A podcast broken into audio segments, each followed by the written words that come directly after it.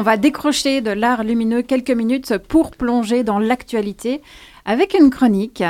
Alors, euh, si son auteur a un côté poétique également, il le met surtout au service de la rébellion. José, on t'écoute. On va passer dans l'art ténébreux alors. en Helvétie, comme chaque année en cette saison, on entend un cri de douleur lugubre retentir dans tout le pays. Nul ne saurait décrire ce cri spécifiquement suisse, ni aucun langage humain le dépeindre. C'est comme si, comme si on arrachait d'un coup les plumes à 8 millions et 865 270 poulets.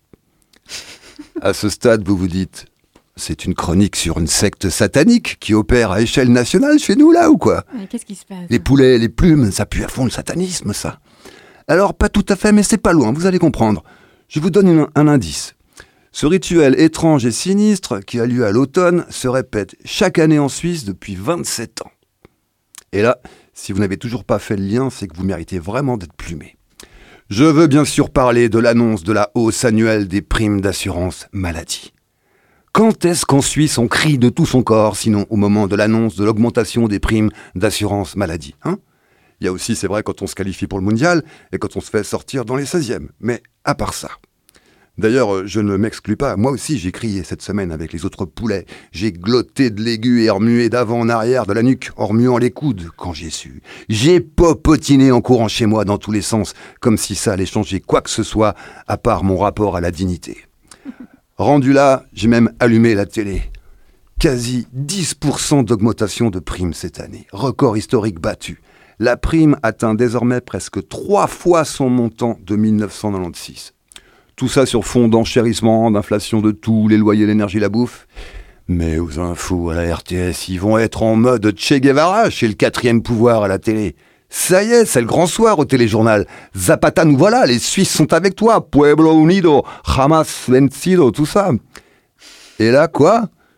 Alors, on nous fait dire, par l'un de nos conseillers fédéraux, Guy Parmelin, chef du département de l'économie, entre autres, que oui, ben, il comprend bien que d'ailleurs lui-même avec sa famille, hein, chaque année, ben, il changeait de caisse, toujours vers la moins chère, bien obligé. Hein.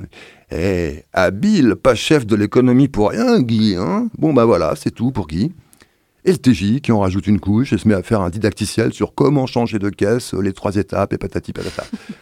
Sauf que là, mes neurones se rallument. Attends, si chaque année tu changes de caisse vers la moins chère, et que la caisse qui était la moins chère l'année d'après, c'est plus la moins chère, et que c'est devenu une caisse chère, mais que la caisse qui est la moins chère maintenant, c'est une des caisses qui était chère avant, et ainsi de suite, c'est qu'en fait, il n'y a pas de caisse la moins chère.